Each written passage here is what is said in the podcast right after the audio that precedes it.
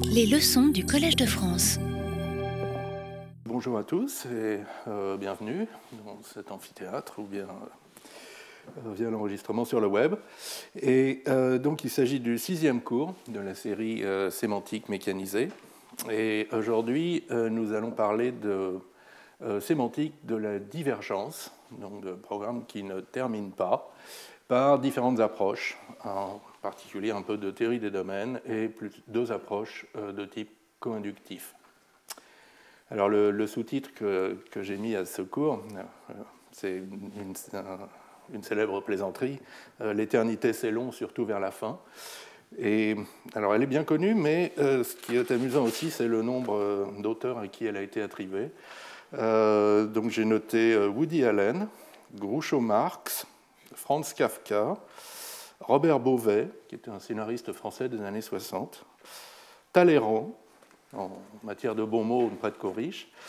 Et mon préféré, Paul Valéry, qui était professeur au Collège de France sur la chaire de poétique de 1937 jusqu'à sa mort en 1945.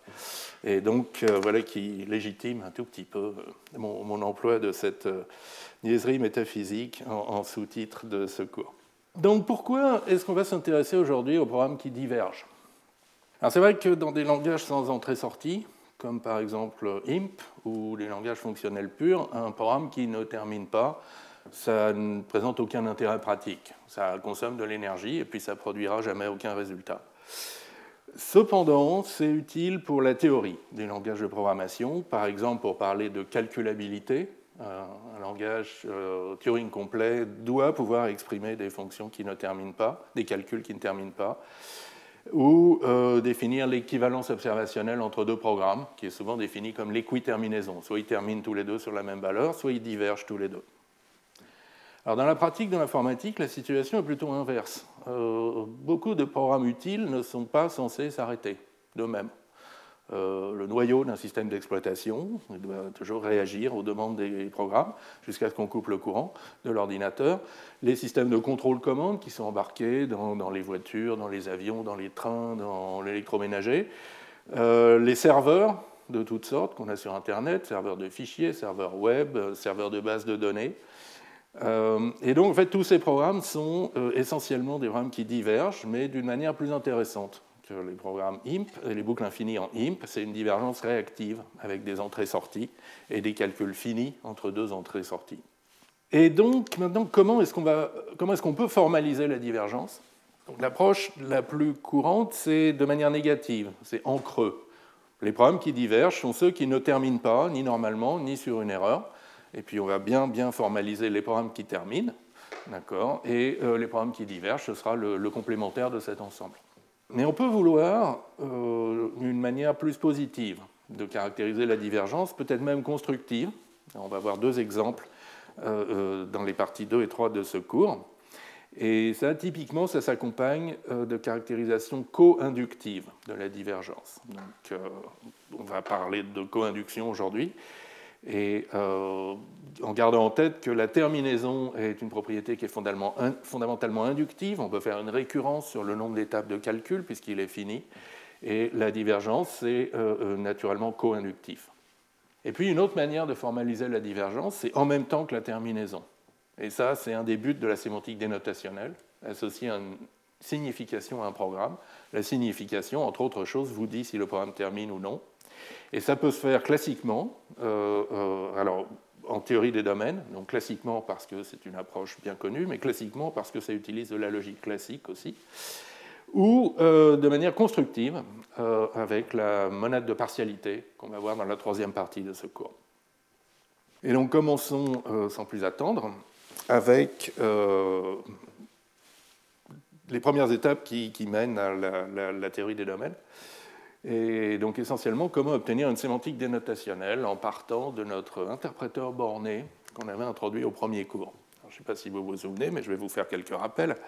Donc au premier cours, on avait eu l'envie de définir la sémantique d'une commande imp par une fonction qui prend euh, l'état mémoire avant euh, l'exécution de la commande en argument et calcule l'état mémoire après. Et on avait dit non, c'est pas possible, en tout cas pas dans un système comme Coq, parce que c'est une fonction partielle. Euh, quand la commande imp ne termine pas, la fonction euh, elle-même ne termine pas. et, n'est pas définie, pardon.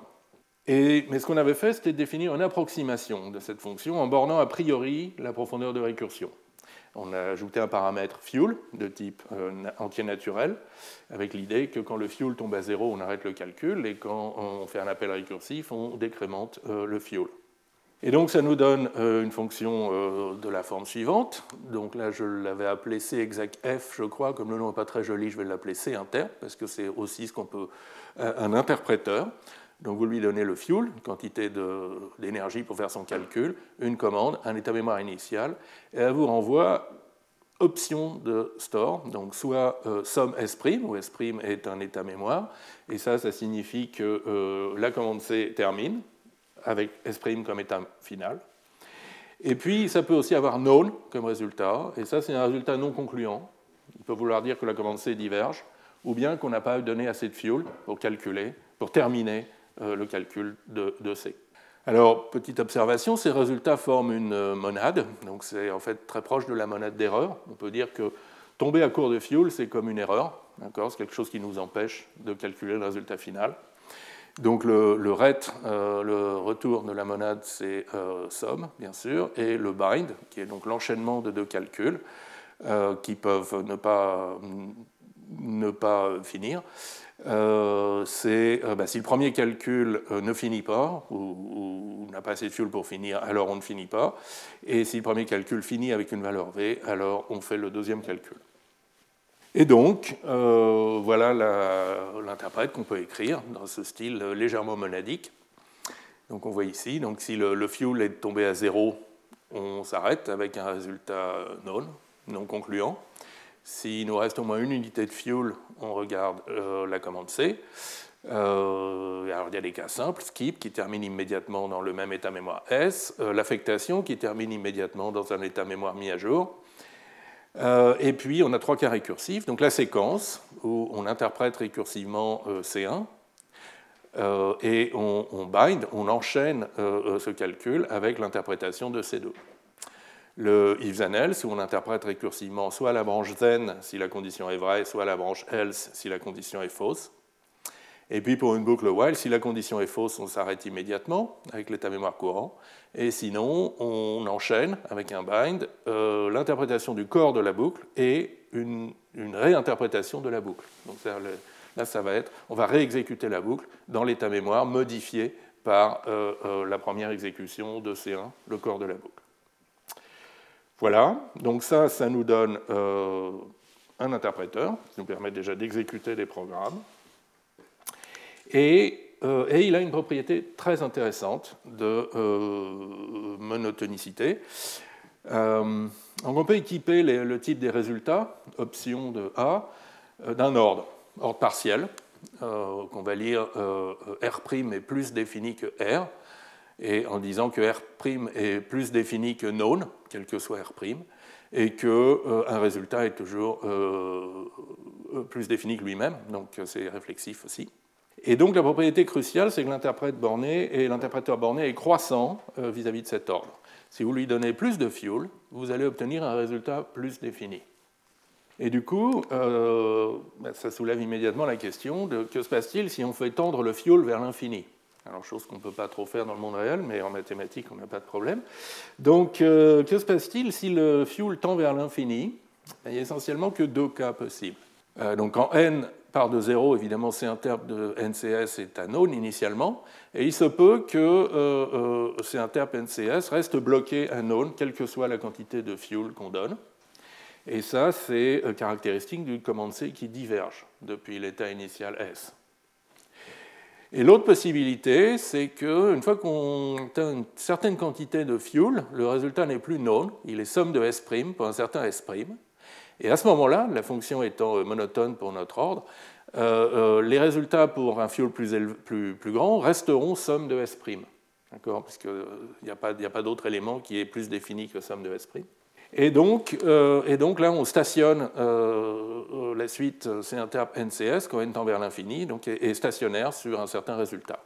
Et ça, c'est typique d'une commande qui termine euh, un certain nombre avec une certaine profondeur de récursion, qui est exactement l'abscisse de, ce point.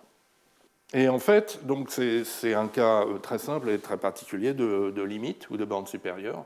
Si vous avez une suite croissante pour cet ordre sur les types options, eh bien en fait, elle admet toujours une limite qui est en fait un point stationnaire. À partir d'un certain, certain i, f est, constante et égale à cette limite, ou à cette bande supérieure, ou à ce point stationnaire. Alors ce qu'il faut quand même garder en tête, c'est que cette propriété n'est pas constructive. pour la démontrer, on a besoin d'un peu de logique classique, comme on le verra dans le fichier euh, divergence.v qui accompagne le cours. Euh, il y a d'abord besoin d'un axiome du tiers exclu pour montrer qu'on est dans un de ces deux cas. Donc soit, soit celui-là, soit celui-là. Euh, et un axiome de description qui ensuite nous permet de définir la limite comme une fonction de la suite f mais pas juste de dire qu'il existe un point stationnaire, mais que c'est une fonction de la suite.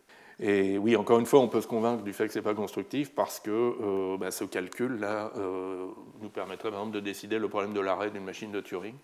là aussi, euh, un, nombre, un nombre d'itérations de la machine vers l'infini.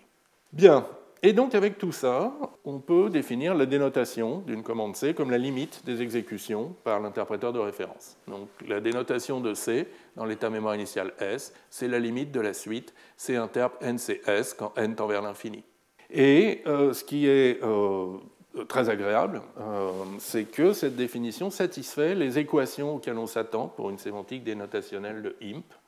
Euh, rappelez-vous du, tout premier cours, euh, le, genre d'équation que Christopher Strachey euh, écrivait. par exemple, la dénotation de skip dans S, c'est somme de S, terminaison immédiate sur l'état S. La, la dénotation d'une affectation, c'est la terminaison dans un état mis à jour. La dénotation d'une séquence, c'est le bind, l'enchaînement des deux dénotations. La dénotation naïve zen-else, c'est la dénotation du zen de la branche zen si la condition est vraie, de la branche else si la condition est fausse.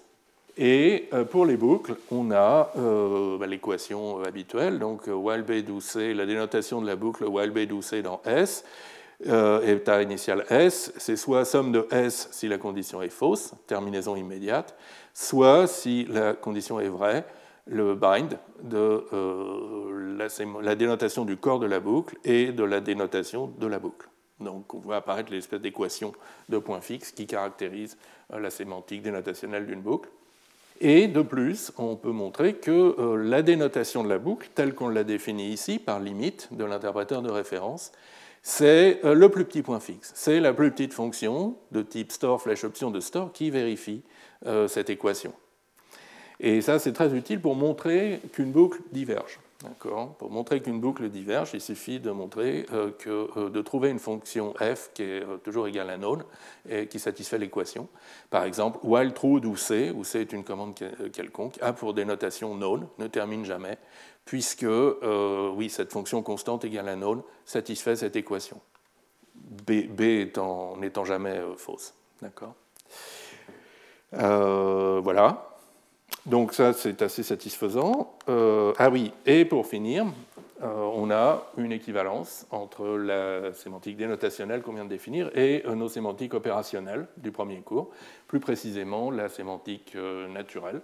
Donc si vous avez une dérivation sémantique naturelle du fait que C démarré dans S termine dans S', alors par récurrence sur la dérivation et en utilisant ces équations comme des règles de réécriture, de gauche à droite, vous montrez facilement que la dénotation de C dans S, c'est forcément somme de S'. Et alors la réciproque est un peu plus ennuyeuse. Donc si vous savez que la dénotation de C dans S, c'est somme de S', alors vous savez qu'il existe un N tel que l'interpréteur de référence renvoie somme de S'.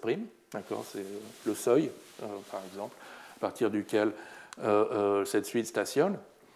Et euh, maintenant, par récurrence sur n et euh, analyse de cas sur c, vous arrivez à construire une dérivation euh, d'évaluation. Donc une dérivation que c dans s termine en s'. Alors on va regarder juste rapidement ce que ça donne en coq.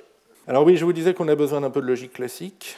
Et donc on utilise les modules de la bibliothèque standard de Coq qui, les déclarent comme axiomes. Donc les deux axiomes qu'on utilise, c'est classique, donc qui est le tiers exclu, pour toute proposition P, P ou non P, et l'axiome euh, qui s'appelle Constructive Definite Description, qui dit, alors c'est un peu, il a un type qui est affreux, mais c'est assez clair, qui dit que si vous avez réussi à démontrer qu'il existe un unique x tel que la proposition P de x est vraie, le prédicat P est vrai de x, donc ça c'est une démonstration, c'est quelque chose qui est euh, entièrement dans propre, euh, la sorte propre, alors vous pouvez calculer euh, effectivement dans la sorte type un x de type A qui satisfait P de x. Donc ici c'est l'interprète de référence, comme sur le transparent. Là c'est l'ordre, être, être plus défini que, ou être moins défini que, la manière, suivant la manière dont vous le regardez. Euh, la propriété de, monotonicité, de croissance de la fonction euh, C interp. Le calcul des limites, donc pour toute suite, toute fonction f de nat dans l'option de A qui est euh, croissante, on montre l'existence constructive d'une limite, donc d'un point stationnaire. Et, ça permet de définir ensuite limite comme la première projection de cette existence et sa caractérisation, le fait que f de j est égal à la limite pour tout j à partir d'un certain seuil, comme deuxième projection de la caractérisation. Et du coup, la dénotation, c'est la limite de l'interpréteur. Et, alors on a diverses caractérisations, donc euh, c'est un, un, point stationnaire pour la suite C interp. Euh, c'est le seul point stationnaire pour la suite C interp. Si C interp vaut somme pour une certaine valeur, alors c'est la dénotation. Si C interp vaut non pour toutes les quantités de fuel, alors la dénotation c'est non. Et euh, voilà. Et du coup, avec ça, on arrive à démontrer les équations attendues pour une sémantique dénotationnelle euh, du langage IMP. Donc il faut travailler un petit peu à chaque fois, raisonner sur ce que c'est que la définition de cette limite, mais ce n'est pas très difficile. Voilà, et enfin, on a, donc ça c'est la propriété de minimalité pour les boucles. Et euh, ici, on a les équivalences entre sémantique naturelle et dénotation qui est égale à somme de S'. Voilà, donc rien de très surprenant, c'est pour ça que je ne vais pas m'attarder. Euh, je vais plutôt, euh, donc maintenant, pour aller plus loin, euh, vous dire quelques mots sur la théorie des domaines. Donc ce qu'on vient de faire, c'est un cas extrêmement trivial de, sémantique dénotationnelle en théorie des domaines. Maintenant, je vous donne un aperçu de la théorie dans, sa généralité. Euh, donc c'est quoi un domaine? C'est un ensemble A muni d'un ordre partiel, donc réflexif, transitif, antisymétrique, euh, qui est euh, oméga complet, donc tout de suite croissante à une borne supérieure. Alors, ce n'est pas forcément un point stationnaire, comme dans, notre exemple trivial, mais il existe une borne supérieure. Alors dans la littérature en, anglais, ça s'appelle les omega CPOs, donc Complete Partial Orders, ou juste CPO, Complete Partial Order, sachant qu'il y a au moins deux autres définitions de Complete Partial Order dans la, littérature. Mais bon, celle-ci euh, suffit à la plupart des, des, utilisations. Alors quelques exemples de domaines. Alors, on peut avoir des domaines euh, plats, euh, juste les valeurs d'un type de base. L'ordre est trivial, donc 0 est inférieur ou égal à lui-même, 1 est inférieur ou égal à lui-même et c'est tout. Euh, un domaine plat pointé, donc ça c'est ce qu'on a utilisé avec notre type option. On rajoute un plus petit élément, bottom, qui représente un. Donc ça, ça représente une valeur, quelque chose de déjà évalué, et ça, ça représente un calcul d'un type de base. Le calcul peut diverger, auquel cas ce sera exprimé par le bottom, et il peut terminer sur une valeur, et ça, ce sera exprimé par les autres points du domaine après, ça devient beaucoup plus intéressant quand vous avez euh, des choses qui sont calculées à la demande, par exemple des, valeurs paresseuses dans des langages comme, euh, Haskell ou même Camel. Euh, donc là, c'est un, domaine qui correspond à peu près au, type, qui correspond exactement pardon, au, type au camel et qui est une paire de deux booléens évalués paresseusement. Donc chacune des évaluations peut ne pas terminer, donc on peut avoir bottom, ou terminer sur 0 ou terminer sur 1 et ça donne, euh, euh, ça donne cet ordre partiel ici. Euh, encore une fois, l'ordre partiel signifie de plus en plus défini. les flux de booléens aussi sont un exemple intéressant. Alors votre le calcul du flux peut diverger immédiatement, auquel cas c'est bottom, ou bien le calcul du premier élément peut réussir, auquel cas c'est soit 0, soit 1, et puis ça peut diverger ensuite, ou bien le calcul des deux premiers éléments peut réussir, ou bien, euh, etc. Donc là, on a vraiment un, ordre qui est, infini, d'accord, vers le haut, et on a des limites qui sont intéressantes parce que ce sont les suites infinies, les flux infinis de booléens sont, où il n'y a pas de bottom du tout. Alors vous pouvez combiner des domaines, par exemple prendre un, domaine et le pointer, donc le lifter comme on dit en franglais, donc ajouter le plus petit élément, un, élément minimal, un bottom. Vous pouvez former le produit, vous pouvez former la somme de deux domaines, et euh, l'espace des fonctions euh, continue d'un domaine dans un domaine est aussi un domaine. Alors c'est quoi cette notion de continuité? Quelque chose d'absolument essentiel. Euh, une fonction est continue si elle préserve les bornes supérieures d'une suite croissante. Donc si vous avez une suite croissante U indice I, calculer sa borne supérieure et appliquer f, c'est aussi la borne supérieure de la suite des f de UI de excusez-moi. Alors toute fonction continue est croissante. La réciproque, ce n'est pas vrai.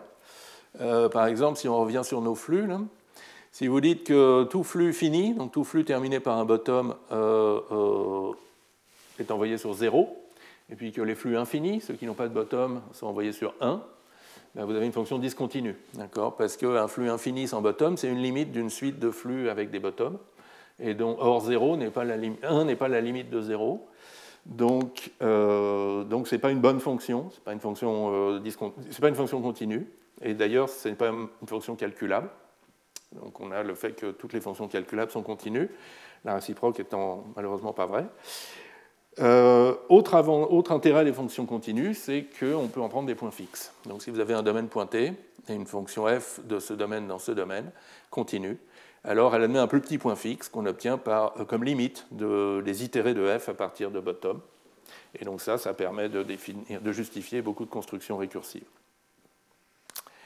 Et euh, de fonctions récursives. Et maintenant, alors le point où, là, où ça devient difficile, et là où je vais m'arrêter, c'est euh, quand on veut interpréter des types de données récursifs, où là, il faut construire des domaines euh, qui satisfont des équations à isomorphisme près. Par exemple, pour interpréter les listes d'entiers, là c'est des listes, euh, euh, des listes strictes, vous oui, voilà. donc ben, il faut un domaine qui soit isomorphe à la somme disjointe de nil, le, domaine trivial, qui va représenter la liste vide, et nat croix le domaine des listes, qui va représenter les listes non vides. D'accord? Alors cette équation-là, elle n'est pas très difficile à résoudre. En revanche, celle qui est euh, horriblement difficile et qui a fait couler euh, beaucoup d'encre au début des années 70, c'est l'équation qui correspond au lambda terme pur. Donc on peut voir comme un type T qui est isomorphe au type T flèche T. D'accord? Euh, Un lambda terme est à la fois un élément du type T et une fonction de T dans T. On peut toujours l'appliquer à un autre lambda terme. Et donc, euh, résoudre cette équation, trouver un domaine isomorphe euh, au, domaine des fonctions continues de lui-même dans lui-même, euh, est un problème difficile, donc, qui a été résolu par Dana Scott au début des années 70, en ajoutant des contraintes supplémentaires sur les domaines. Donc, une, contrainte dite d'algébricité. L'idée donc que tout élément du domaine est limite d'une suite d'éléments compacts, peut comprendre comme d'éléments finis. Par exemple, tout flux et, les limites d'une suite euh, de flux finis. Tout ensemble dénombrable est limite d'une suite d'ensemble fini. Ce genre de, raisonnement. Voilà. Et donc, si vous voulez en savoir plus, euh, en bibliographie, il y a des, notes d'un cours de Gordon Plotkin, qui, est pas mal du tout là-dessus, et qui est disponible librement sur le web. Mais pour le moment, je vais passer à la deuxième approche dont je voulais vous parler aujourd'hui, qui est une approche euh, à base de prédicats co-inductifs qui permet de donner une sémantique naturelle pour la divergence. Et je vais commencer par un petit, rappel ou, quelques notions sur euh, c'est quoi un prédicat co-inductif et en quoi ça diffère d'un prédicat inductif. Euh, désolé pour ceux d'entre vous qui connaissent déjà le sujet. Donc dans les deux cas, il s'agit de prédicats définis par des axiomes et des règles d'inférence. On, en a fait pas mal dans, dans ce cours. Euh, voici un exemple, donc un prédicat P, ce qui s'applique sur des paires d'une commande et d'un état. On a un axiome qui est que P de skip de S est vrai, et une règle qui dit que si C dans S se réduit en une étape en C' dans S', et que euh, le prédicat est vrai de C' et S', alors il est vrai de C et de S. Et euh, l'intuition quand on écrit des choses comme ça, c'est euh, ben, en fait on est en train de décrire les, exécutions qui terminent. Donc en, un nombre fini de réductions, on, arrive sur skip, et donc ça veut dire que C dans S termine. Euh, donc ça c'est l'interprétation intuitive, et c'est aussi euh, l'interprétation inductive.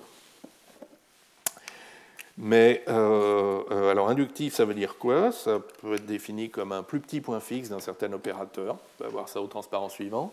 Ou aussi, ça peut être défini en termes de dérivation finie. Mais une autre interprétation existe quand on se donne un tel ensemble de, règles et d'axiomes, c'est l'interprétation co-inductive, comme un plus grand point fixe du même opérateur, ou en termes de dérivation infinie. Alors regardons ça d'un petit peu plus près.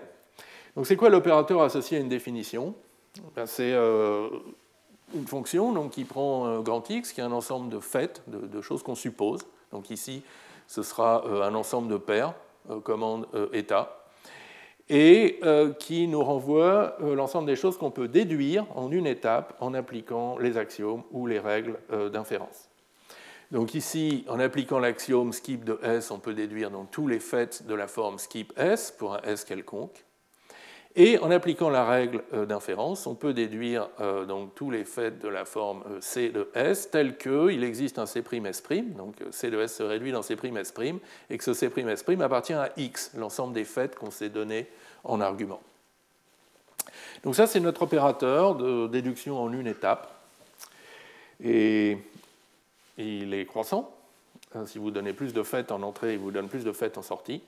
Et donc, toujours le théorème de Knaster-Tarski, il admet un plus petit point fixe et euh, aussi un plus grand point fixe.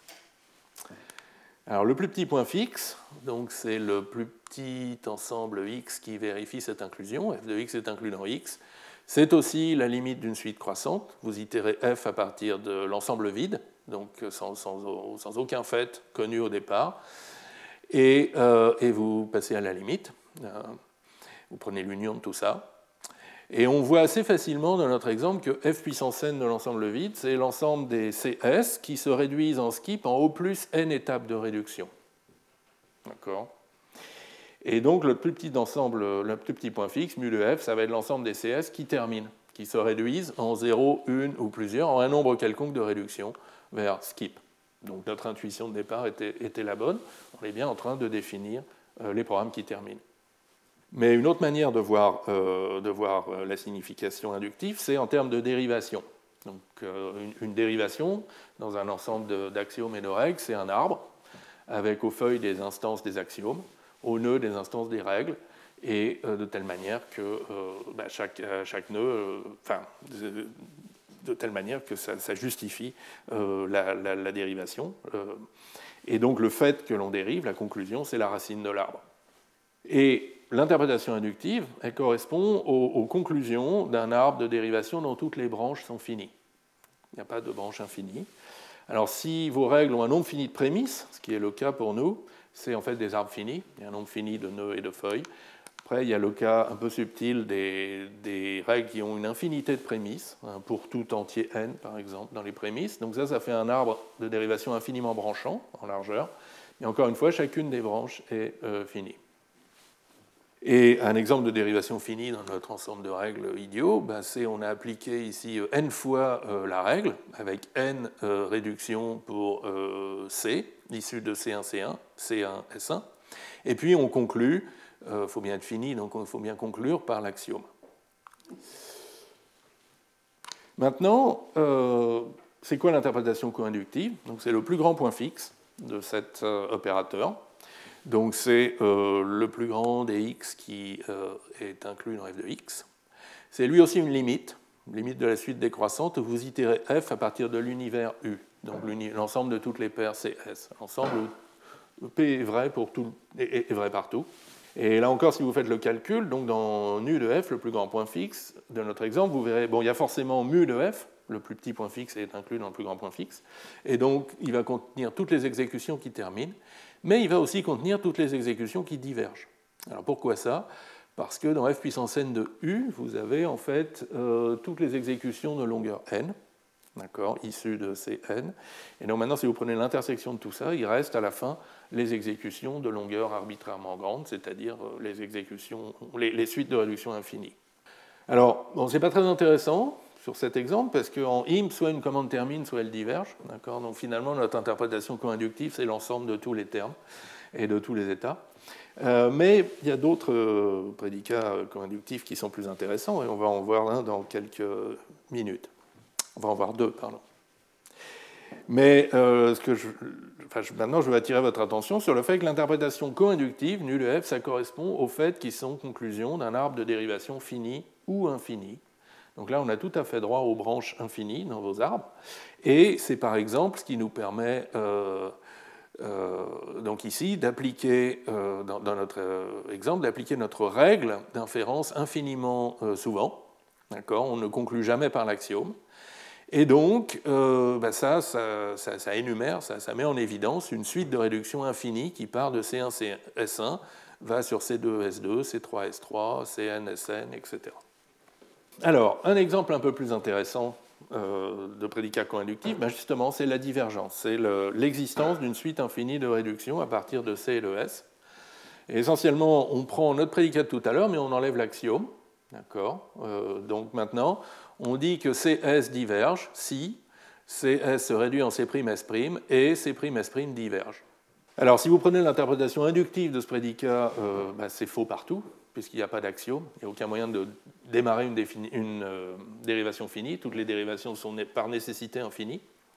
Et c'est pour ça qu'on prend une interprétation co-inductive, c'est pour ça que je l'ai marqué avec une double barre horizontale, ce sera ma, convention, pour les, définitions co-inductives. Euh, et, je pense vous arriver à vous convaincre que ça correspond à l'existence d'une suite infinie de réductions issues de CS, puisque une dérivation euh, de ce fait, ça commence par une première étape de réduction sur CS, puis une dérivation de, de, ça, donc une deuxième étape de réduction, une troisième étape de réduction, et puis une branche infinie. Alors en coq, c'est étonnamment facile de définir un prédicat co-inductif. Vous remplacez le mot-clé inductive qui définit les prédicats inductifs, par le mot-clé co-inductive. Et euh, à part ça, vous ne changez rien, si j'ose dire. Euh, encore une fois, vous avez un constructeur par euh, règle d'inférence ou par axiome. Donc ici, on a exactement un constructeur, que vous pouvez lire comme un théorème qui s'applique vers l'avant. Si les deux prémices sont vraies, alors vous pouvez dériver la conclusion mais avec aussi la garantie que c'est la seule manière de dériver euh, euh, div de C de S, et donc vous avez un principe d'inversion ou de, raisonnement par cas qui dit que si vous div de C de S est vrai, forcément, il existe un C'S' tel que CS se réduit en C'S' et C'S' diverge. Donc ça, c'est exactement la même chose que les prédicats inductifs de ce point de vue-là. La différence, c'est que pour les prédicats inductifs, vous avez un principe de raisonnement inductif euh, par récurrence, et que là, vous n'en avez pas, mais vous avez un principe de raisonnement par co-induction. Euh, alors on regardera sur le développement Coq dans quelques minutes comment, comment Coq fait de la co-induction. C'est un peu bizarre. Euh, donc là, je vais, vous parler aussi de comment on définit la co-induction euh, classiquement dans l'approche à base de plus grands points fixes. Donc rappelez-vous donc ce que c'est que le plus grand point fixe, d'accord? C'est le plus grand des x qui vérifie x est inclus dans f de x. Et il s'ensuit que si vous avez un tel ensemble x de fait qui vérifie x est inclus dans f de x, eh bien il sera dans euh, nu de f. Et donc si on applique ça à notre prédicat div, donc maintenant, si vous avez un prédicat, plutôt que des ensembles, j'utilise des prédicats sur la présentation Coq, donc un prédicat comme étoile store flèche propre, qui vérifie cette, cette euh, condition, que j'aime bien appeler la condition de productivité. Euh, pour tout euh, CS qui satisfait X, il existe un C'S' tel que CS se réduit en C'S' et X est satisfait par, et, et C'S' satisfait X alors je vous dis que tout point qui satisfait x euh, euh, satisfait euh, div, notre prédicat co-inductif de divergence. Et donc tout point qui satisfait x est la racine d'une suite infinie, le point de départ d'une suite infinie de réduction. Alors c'est assez évident d'un point de vue graphique, d'accord? Donc x, c'est le patatoïde que vous voyez ici. On part du point qui est en noir, On applique une première fois cette propriété, ça nous dit qu'on trouve un deuxième point noir, que le premier point se réduit en le deuxième point, qui est dans X lui aussi, et donc on peut appliquer une nouvelle fois la propriété, trouver un troisième point avec une nouvelle réduction, puis un quatrième point, puis un cinquième point, et vous voyez bien se construire devant vos yeux la suite infinie de réduction. D'accord?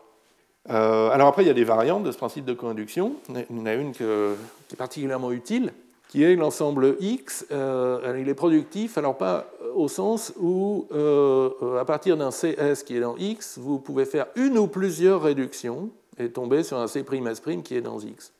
Et donc là aussi, être dans X, ça va impliquer la divergence, l'existence d'une suite infinie de réductions parce que euh, donc là, à chaque étape, on peut éventuellement sortir de l'ensemble X. Pour, euh, donc là, on fait deux réductions. Euh, la première nous fait sortir de l'ensemble X, mais la deuxième nous y ramène. Là, on fait une seule réduction, donc on est forcément. Et, on est dans X déjà. Là, on fait trois réductions qui nous font sortir pendant un moment, mais qui nous ramènent dans X. Et en enchaînant à nouveau ce raisonnement, on construit une suite de réductions infinies. D'accord? Voilà. Donc, on a enfin euh, réussi, on a une définition euh, co-inductive tout à fait euh, utilisable de il existe une suite de réduction infinie à, partir d'un point.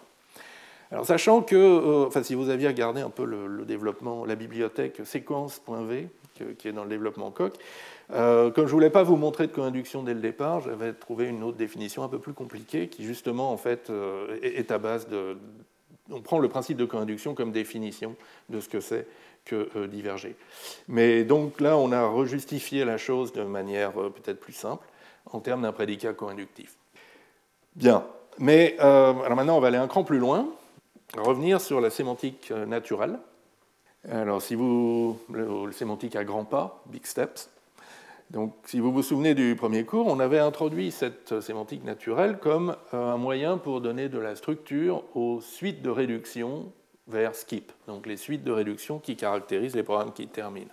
Par exemple, euh, si on a euh, une, séquence C suivi de C' qui termine, donc on a une suite de réduction qui arrive sur skip, et nécessairement, vu la forme de nos règles de réduction, elle a euh, cette suite de réduction à la forme suivante. D'abord, on commence par réduire dans C, à, gauche de la séquence. Donc C se réduit en C1 dans S1, en C2 dans S2, etc. Jusqu'à ce que euh, C termine. Donc C se réduise en skip dans un état S'. À ce moment-là, euh, l'autre règle des séquences se déclenche. Skip suivi de C' se réduit en C' sans changer l'état.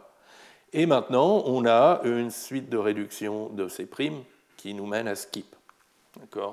Donc pour que la commande C suivie de C' termine, il faut que C termine sur un état intermédiaire S' et que C' démarré dans S' termine. Et ça, c'est reflété par la règle de la sémantique naturelle pour la séquence, qui dit exactement ça. C suivi de C' démarré dans S termine dans S seconde, si et seulement si, donc il existe un S' tel que C dans S termine sur S' et C' dans S' termine sur S seconde. Et puis, en faisant le même genre d'analyse sur les suites de réduction pour les autres constructions du langage, on construit les autres règles de la sémantique naturelle. Maintenant, essayons de faire la même chose pour euh, maintenant les suites infinies de réduction, celles qui correspondent à la divergence. Donc, Qu'est-ce qui se passe si une commande, une séquence, C suivi de C' diverge Donc on a une suite infinie de réduction issue de C suivi de C'. Et, euh, eh bien en fait, il y, a, deux, possibilités, cette fois-ci, deux formes possibles. Dans le premier cas, on a une suite infinie de réduction pour C, la commande qui est euh, à gauche. Donc la commande C diverge, et du coup, C' ne va jamais être réduite, C' ne s'exécute pas du tout. Dans le deuxième cas, la commande C termine, et donc au bout de 0, une ou plusieurs réductions, elle se réduit en skip dans un état S'. À ce moment-là, skip suivi de C' devient C', et c'est C' qui a une suite infinie de réductions. Euh, et donc, dans ce deuxième cas, la commande C a terminé, et dans un certain état S', et la commande C' diverge à partir de cet état S'. Et donc, bah, on va jouer le, même jeu, d'accord euh, on va essayer de refléter cette structure dans des règles pour un prédicat. On va noter euh, C dans S flèche vers le haut, c'est-à-dire euh, la commande C diverge depuis l'état S.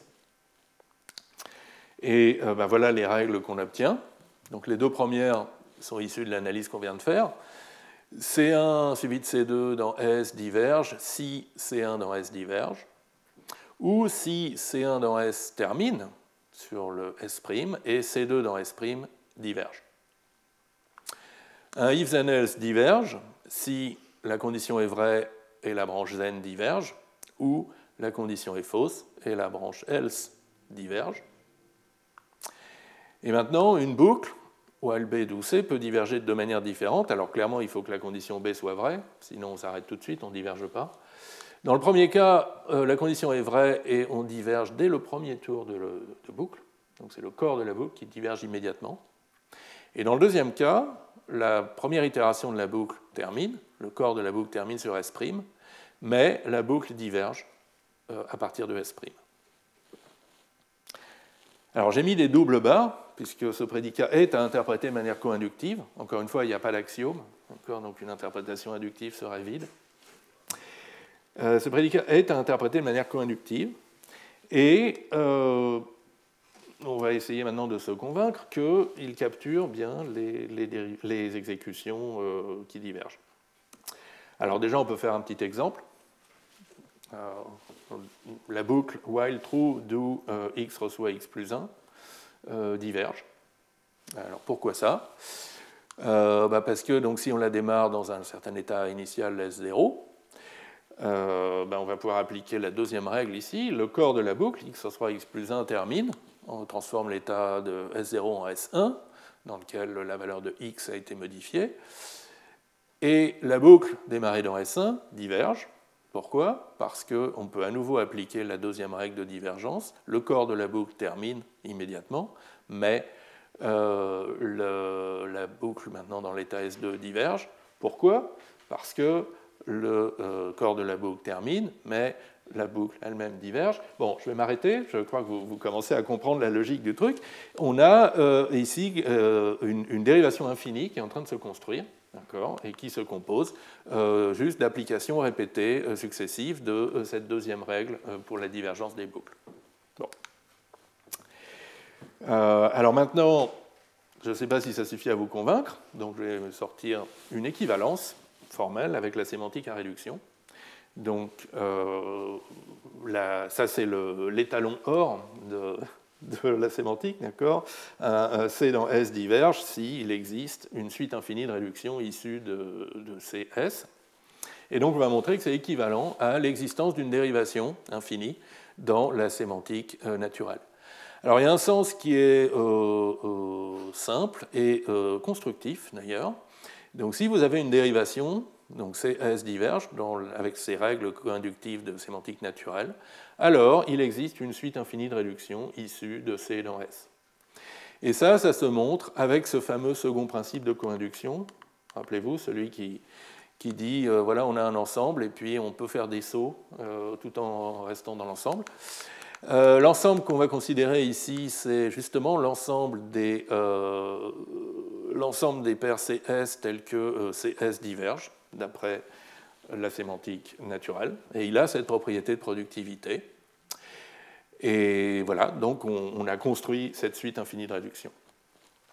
L'autre sens, si on a une suite infinie de réduction, alors on a une dérivation du fait que C dans S diverge, est plus pénible parce que euh, et, n'est pas constructif. On a besoin de logique classique, on a besoin essentiellement d'argumenter, par exemple pour une séquence, est-ce que c'est la partie gauche qui diverge ou est-ce que c'est la partie droite qui diverge euh, Pour savoir si on est euh, dans ce cas-là ou dans ce cas-là.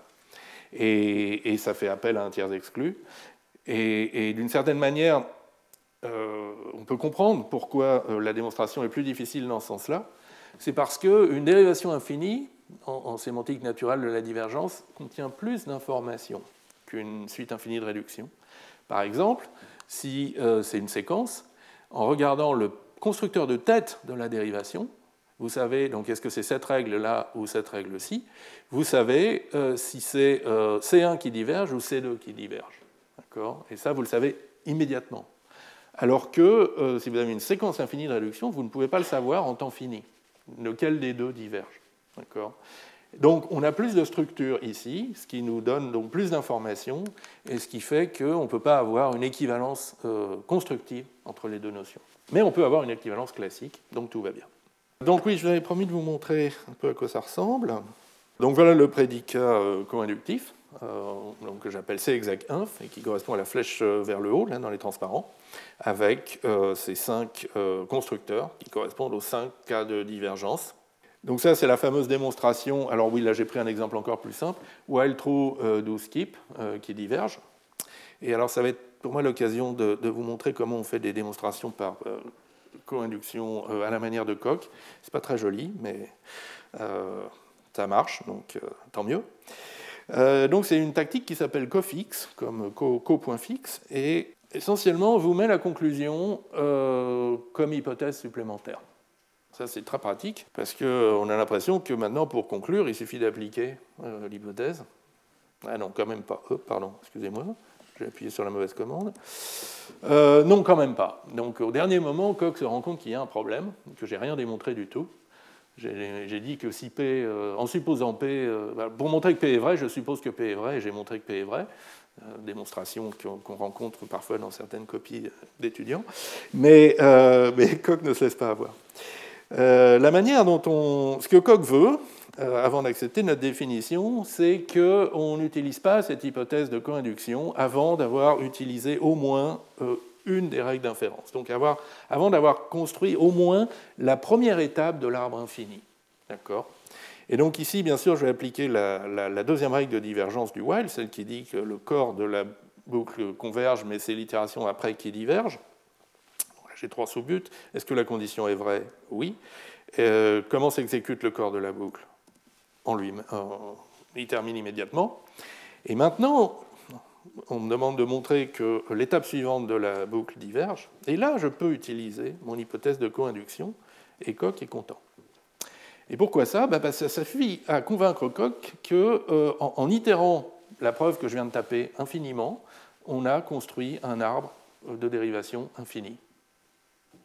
Donc c'est un petit peu, euh, un peu fragile, hein, ce, genre de démonstration, mais heureusement, il y a le système qui les vérifie. Et euh, donc ensuite, euh, ben ensuite c'est l'équivalence entre donc la sémantique naturelle co-inductive et l'existence de suites infinies de réduction. Alors la dernière chose dont je voulais vous parler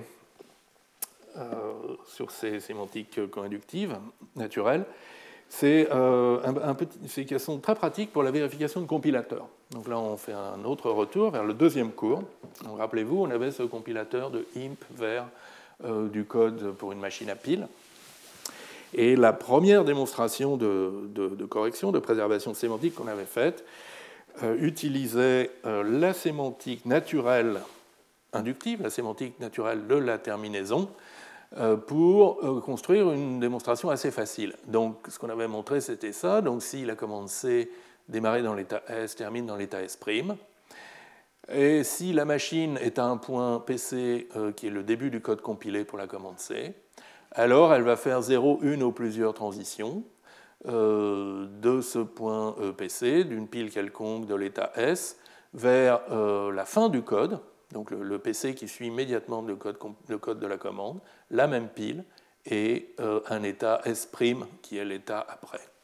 Et, la démonstration est assez simple par euh, une récurrence sur la dérivation de ces exec S Parce que, pourquoi elle est assez simple? Ben, Parce que la structure de cette dérivation ressemble pas mal à la structure du code compilé lui-même. Et après, on s'était euh, lamenté en disant oui, mais on ne sait pas étendre cette démonstration aux commandes qui divergent. Et donc, on avait été chercher d'autres formes de démonstration avec des diagrammes de simulation entre des transitions au niveau de IMP, donc une sémantique à petits pas au niveau de IMP, et euh, des transitions de la machine. Eh bien, euh, réjouissez-vous, euh, maintenant qu'on a cette sémantique co-inductive naturelle pour la divergence, on peut aussi faire une, démonstration assez simple de la correction du compilateur pour les commandes qui divergent, et toujours dans ce style à grands pas. Euh, et pour ce faire, alors c'est quand même un petit peu technique, mais on, considère donc c'est toujours ces, histoires d'ensemble productif. On considère l'ensemble des configurations de la machine qui correspondent à des commandes qui divergent. Donc la machine est dans un état PC sigma S, donc point de contrôle, pile, état mémoire. Et ça, ça correspond à une commande qui diverge si C, si au point de PC on a le code compilé pour C, et euh, d'après la sémantique co-inductive naturelle, C dans S diverge. Et maintenant, on, montre que cet ensemble est productif. Donc si on est dans une telle configuration, qui correspond à une commande qui diverge, alors on peut faire une ou plusieurs transitions et se retrouver dans une autre configuration qui ressemble à une autre commande qui diverge. Et, euh, et, ça, ça suffit à conclure que si vous démarrez la machine dans un état appartenant à cet ensemble grand X, elle va faire une infinité de transitions. Et que donc, le code compilé pour un programme qui diverge euh, euh, s'exécute infiniment, mais ne fait pas planter la machine ou terminer la machine prématurément. voilà, donc ça vous pouvez à nouveau le, regarder sur le développement coq. Et alors ce fameux lemme de productivité est un petit peu délicat, c'est une récurrence en fait sur la, la, forme de la commande C, avec 5 cas qui correspondent aux 5 cas de divergence. Euh, mais le corollaire apparaît très simple par principe de co-induction. Très bien. Donc euh, voilà ce que je voulais vous raconter sur euh, la, deuxième approche, donc celle qui, utilise de la sémantique naturelle co-inductive pour parler de la divergence. Et pour finir, donc, je vais vous parler d'une troisième approche qui s'appuie sur la monade de partialité. Donc ça, ça vient des travaux de thèse de Venanzio Capretta, euh, il y a une quinzaine d'années, qui a trouvé une manière très élégante de représenter les calculs partiels, les calculs qui peuvent ne pas terminer au sein de la théorie des types, donc sans logique classique, mais en utilisant euh, un type de données co-inductif qui s'appelle delay de A. Donc delay de A, ça représente des calculs qui, s'ils terminent, vont renvoyer une valeur de type A. Et donc il y a deux constructeurs, now, qui prend un A et vous renvoie un delay de A, et qui veut dire le calcul est terminé, voilà la valeur. Et later, qui représente une étape de calcul, et qui dit, ben voilà, euh, euh, euh, donc il porte en argument un, autre delay, d'accord, et qui dit, ben, mon, ma, valeur, c'est la, la, valeur que calcule ce délai s'il y en a une. Donc later, d'une certaine manière, matérialise une étape de calcul. Alors si ce type était inductif, ce ne serait pas très intéressant. Les, valeurs de ce type seraient forcément de la forme later, later, later, later, now. Il faut bien, il faut bien que ce soit fini. Et euh, du coup, ça ne représente que les calculs qui terminent, peut-être en comptant le nombre d'étapes de calcul. C'est le nombre de constructeurs later. Là où ça devient très intéressant, c'est si on interprète ce type de manière co-inductive. De la même manière qu'on peut faire des prédicats euh, co-inductifs avec des dérivations possiblement infinies, on peut faire des types de données co-inductifs avec des valeurs possiblement infinies. Et ici, donc, apparaît une valeur supplémentaire du type euh, euh, delay de A, qui est infinité de later, infinité d'étapes de calcul, donc calcul qui ne termine pas le, calcul typique qui ne termine pas, c'est le, au type A, c'est le bottom, défini ici par copoint fixe, donc un peu par une équation qui dit ben, bottom est égal à later de bottom, et donc euh, bottom c'est later, later, later, later, later indéfiniment. Alors, on peut euh, caractériser les calculs qui terminent et les calculs qui divergent avec des prédicats. Donc les calculs qui terminent, euh, un calcul termine sur une certaine valeur, si euh, le calcul est de la forme euh, euh, nao de v, et la valeur est v, donc ça c'est le cas de base, ou bien le calcul est de la forme later de a, et a termine sur la valeur v.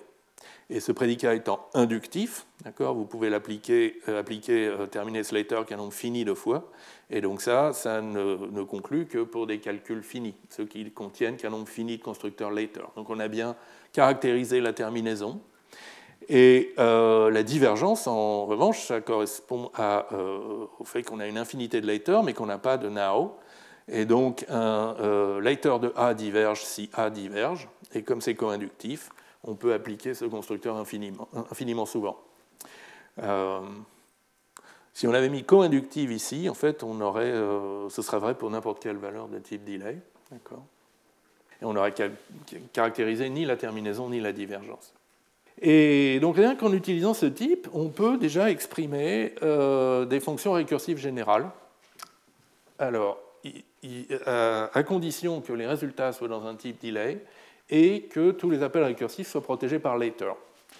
Euh, donc par exemple, un exemple de fonction récursive générale qui ne termine pas toujours, c'est le remainder, donc le reste de la division euclidienne, qu'on calcule par soustraction successive. D'accord Donc si euh, A euh, est, plus petit que le diviseur B, alors le reste c'est A. Sinon, on soustrait B de A et on. Et on récurse. bien sûr, ça, ça ne termine pas toujours. Si B est égal à 0, on boucle.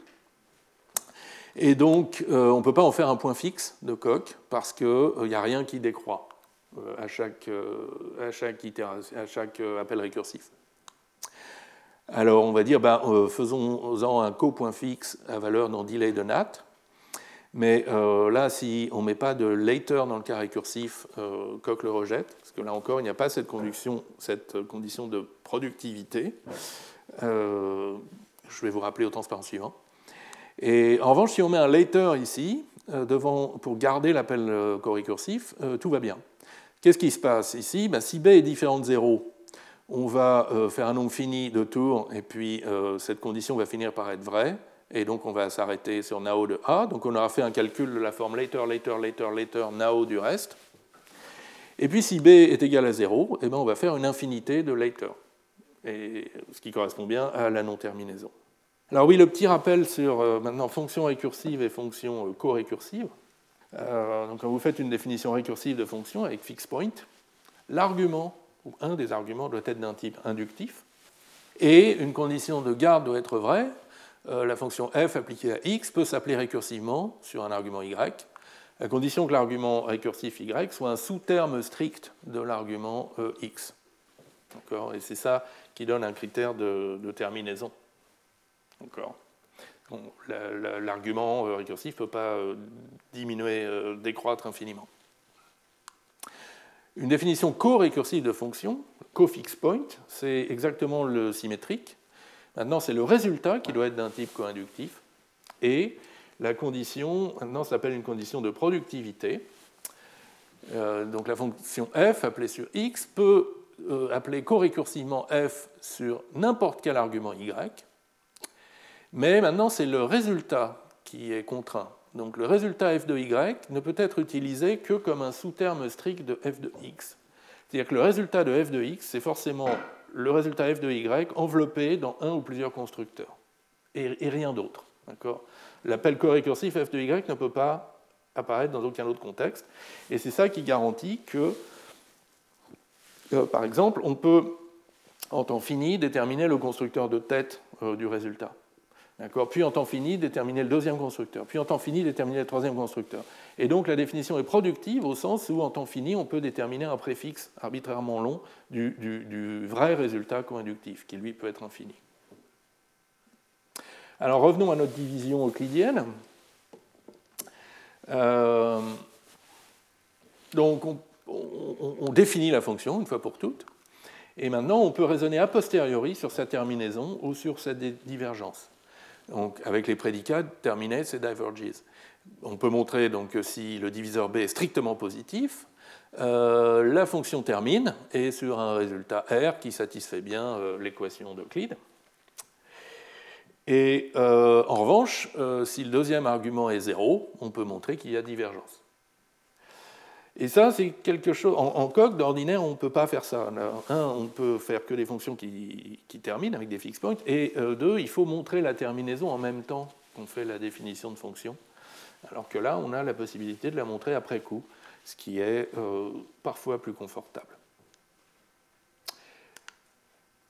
Alors, euh, sur ces calculs, ces, valeurs de type delay de A, on a une notion d'équivalence observationnelle qui est l'équiterminaison. Donc en logique classique, ça voudrait dire, enfin classiquement, ça veut dire soit x et y terminent tous les deux sur la même valeur v, soit x et y divergent tous les deux.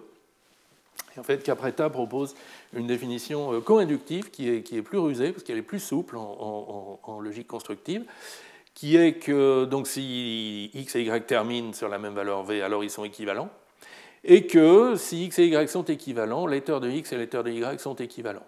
Et comme c'est co-inductif, on peut appliquer ce constructeur, cette règle infiniment souvent, ce qui nous montre l'équivalence entre deux infinités de Leiter.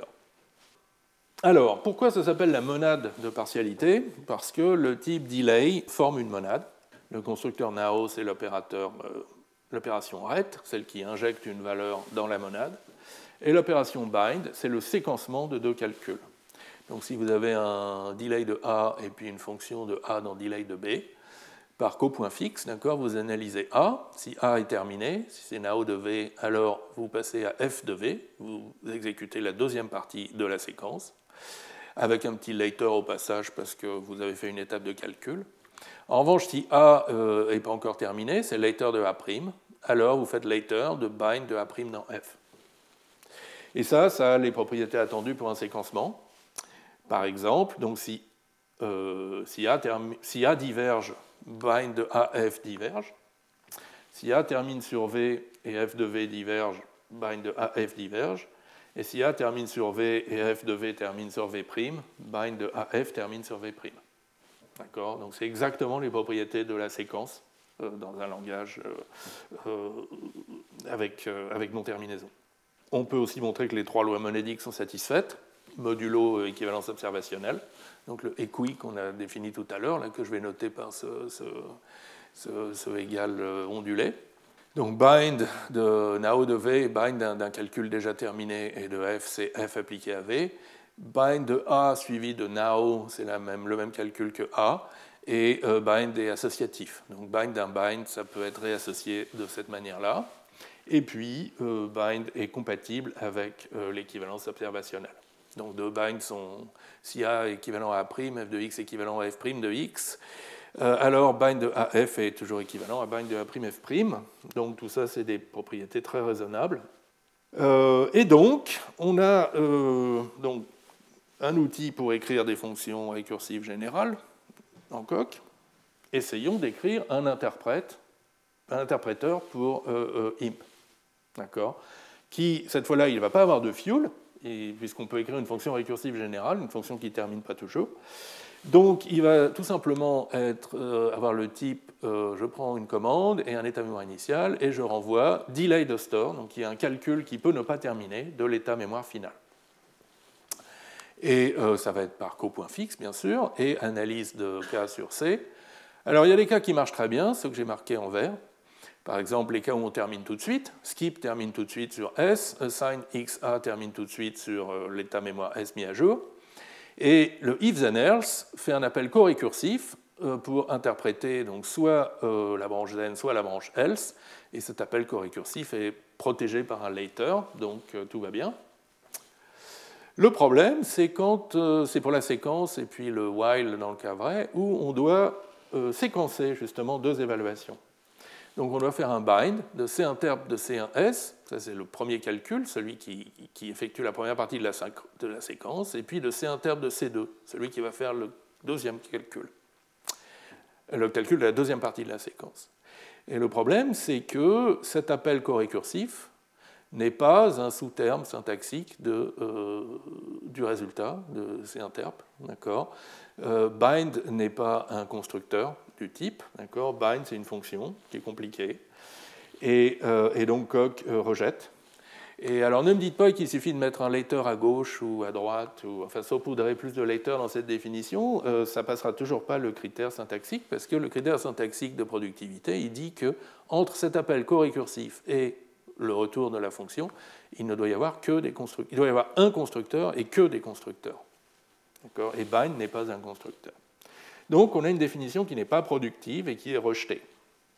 Bon, c'est dommage. Mais euh, il y a des moyens de contourner le problème. Et, euh, en fait, c'est une instance d'un petit article que j'aime beaucoup de Nils Danielson, dont le titre euh, résume parfaitement le contenu. comment battre, vaincre le test de productivité en utilisant des langages embedded, des langages dédiés. Et euh, l'idée, c'est simplement de dire, ben, on, a, on, a, ici un appel de fonction bind qui n'est pas un constructeur, faisons-en un constructeur. Donc définissons un type mon de A.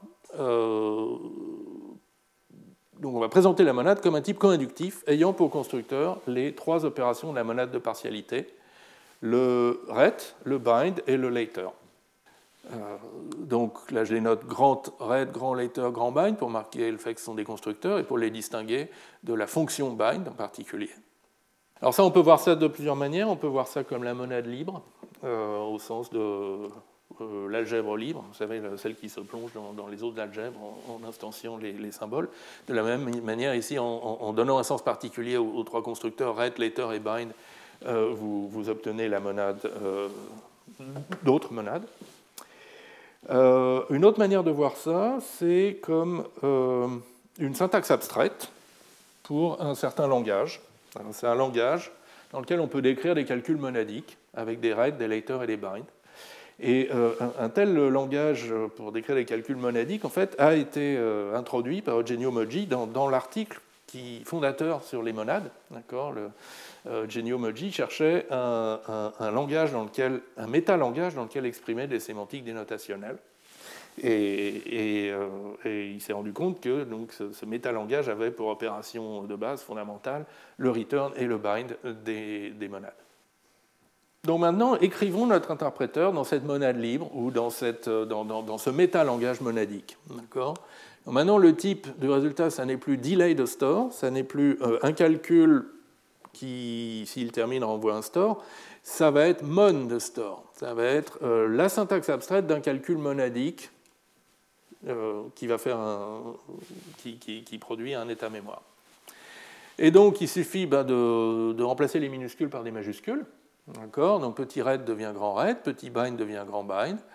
Et là, au miracle, cette définition est productive. Parce que vous pouvez voir que tous les appels corécursifs sont bien protégés par des constructeurs du type mon. Et donc, euh, Coq est tout à fait d'accord. Bon, mais alors est-ce qu'on est bien avancé? Euh, Qu'est-ce qu'on va en faire maintenant de notre terme de type mon de A? Notre calcul, euh, pardon, notre syntaxe abstraite d'un programme monadique. Eh bien, on va lui donner une sémantique, on va l'exécuter et, euh, par cette fonction run, donc qui va prendre un terme syntaxique, mon de A, et vous renvoyer un calcul de, terme delay, euh, de type delay de A. Donc c'est le calcul sous-jacent. Alors bien sûr, il s'agit à nouveau d'une fonction co-récursive, what else, euh, qui procède par analyse de cas sur la syntaxe. Alors il y a des cas faciles. Si la syntaxe est ret de V, on fait now de V, le calcul se termine immédiatement sur la valeur V. Si euh, la syntaxe est later d'un autre calcul monadique m, ben, on produit un constructeur petit later et puis on exécute m. Et maintenant, si la syntaxe est un bind, il faut euh, regarder la forme du terme de gauche. Euh, si c'est un ret, on applique au vol la première loi des monades. Le calcul de gauche est fini, donc on va passer, on va exécuter par run le calcul de droite, f de v. Si c'est le bind d'un later, on peut faire commuter, donc on fait le later du run du bind. Et si c'est un bind de bind, on peut aussi euh, appliquer la troisième loi des monades au vol pour faire remonter le m d'un cran. Et, et, ainsi, à force de faire remonter d'un cran et de pousser les, les, binds dans la continuation, on va bien finir, si ça termine, par tomber sur un red de V et euh, terminer le calcul du bind à gauche et pouvoir avancer à droite. Et puis si à gauche on a une infinité de bind ou de later, eh ben, on ne va pas terminer, et puis c'est pas grave. Donc voilà, euh, j'aime beaucoup cette utilisation au vol des, lois monadiques pour, euh, pour calculer. Euh, et alors ça aussi, c'est parfaitement productif. Vous remarquerez que chaque appel co-récursif est protégé par un constructeur later, donc tout va bien. Après, vous pouvez être un peu interloqué. D'accord? Donc on avait essayé d'écrire une fonction de comme euh, et store dans delay de store, et celle-ci n'était pas productive. Puis là, on l'a coupée en deux. Une première fonction qui calcule un terme de type monStore, et une deuxième fonction qui le transforme en un delay de store. Les deux fonctions sont productives. Mais en fait, c'est simple. Le, le, critère de productivité, c'est une approximation syntaxique. Il n'a aucune raison d'être compositionnel. Et justement, on peut, le, on peut, le, battre, on peut le contourner, comme dit euh, Danielson, en introduisant un intermédiaire, comme ce, petit langage monadique. du coup, ah oui, et donc ce, run, on peut aussi le voir comme une, comme une sémantique dénotationnelle pour ce métalangage monadique. Vous lui donnez un morceau de syntaxe, un arbre de syntaxe abstraite de type mon de A, et il vous donne sa signification en, comme un calcul de type delay de A. Et, euh, d'ailleurs, il satisfait euh, plein de bonnes équivalences. Euh, par exemple, la dénotation du constructeur later avec un grand L, c'est l'opération later avec un petit l. La dénotation du constructeur bind avec un grand B, c'est le bind des, des, calculs euh, des deux dénotations. D'accord? Euh, Et les lois monadiques, première, deuxième et troisième loi, sont satisfaites aussi. donc encore, toujours cette fois-là, c'est l'équivalence des dénotations qu'on énonce. D'accord? Et du coup, on va enfin pouvoir faire notre interpréteur co-inductif pour IMP, donc, et ça va nous donner une sémantique dénotationnelle, en fait. Donc, on fait le run de C interbe de C et de S. Donc, ça, C interbe de C et de S, rappelez-vous, ça donne cet arbre de syntaxe abstraite de type mon-store, et euh, auquel on donne une signification avec, euh, comme un calcul de type delay de store. Et on va dire que cette composition, c'est la dénotation de la commande C dans euh, l'état initial S. Et, euh, grand plaisir, euh, cette définition vérifie euh, les équations de la sémantique dénotationnelle à, à équivalence près, à équivalence observationnelle près. Par exemple, la dénotation de skip dans S, c'est now de S, le calcul qui termine immédiatement avec S. La dénotation d'une affectation, c'est le calcul qui termine immédiatement avec l'état mémoire corrigé, mise à jour. La dénotation d'une séquence, c'est le bind des dénotations. Euh, la dénotation d'un if, c'est la dénotation de la branche zen si la condition est vraie, de la branche else si la condition est fausse.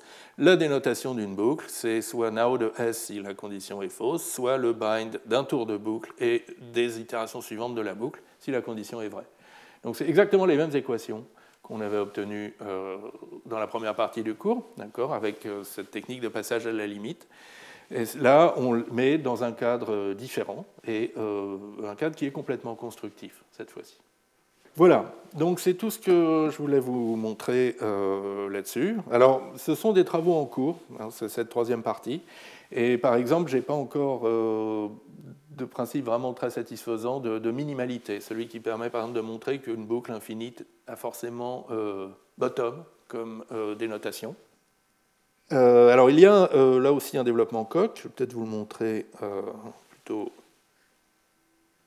sur le rendu HTML, mais en fait je crois que je n'ai pas grand-chose à vous, à vous dire dessus, si ce n'est que certaines des définitions, des démonstrations sont difficiles.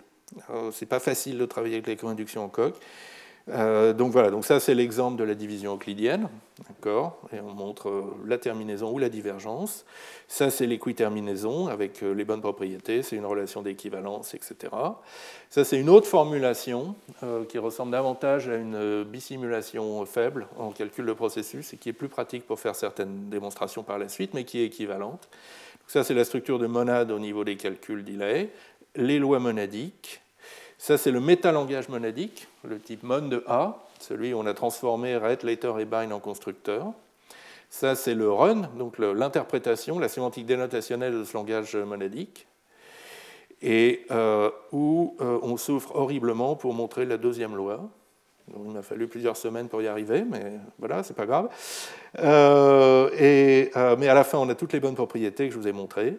Et puis, donc voilà l'interpréteur l'interpréteur à valeur dans Monde Store et euh, son interprétation comme une sémantique dénotationnelle. Voilà. Euh, donc le point d'étape que je voudrais que vous reteniez de ce cours, c'est que d'abord la co-induction est un outil fondamental pour penser la divergence.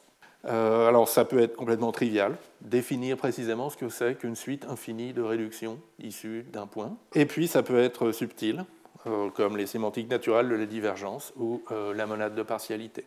Alors, quand on fait des sémantiques dénotationnelles, comme on a fait dans la première dans la troisième partie, euh, alors on y arrive, mais on a besoin d'une structure mathématique. ne peut pas juste faire une sémantique dénotationnelle dont, les dénotations, c'est des ensembles quelconques. on a besoin d'un peu de structure. Donc classiquement, la structure, ce sont les domaines. Et constructivement, comme dans la troisième partie, ça pourrait être euh, ce type co-inductif delay de A, ou plus, exactement, ce type delay de A quotienté par équivalence observationnelle. Parce que delay de A en lui-même, il a un peu trop de dénotation, il, compte le nombre d'étapes de réduction, et donc il faut toujours le considérer euh, modulo euh, équivalence observationnelle. Alors, ce qui est assez amusant parce que les types quotients en logique constructive, c'est quelque chose qui n'est pas encore complètement mûr. Euh, au moins, euh, au moins en, théorie des types euh, classiques, habituels de Martin Löf, et c'est un des apports possibles de la théorie des types homotopiques. Et puis, alors, pour terminer quand même par un petit regret, peut-être, qui est que pour le moment, des trois approches esquissées dans ce cours ne passent pas aussi bien à l'échelle que les approches beaucoup plus classiques, comme les sémantiques à transition, euh, ou, juste des sémantiques euh, à grands pas, euh, naturelles ou pretty big step, comme Alan Schmidt nous a montré dans le, dans, le, séminaire sur JS CERT.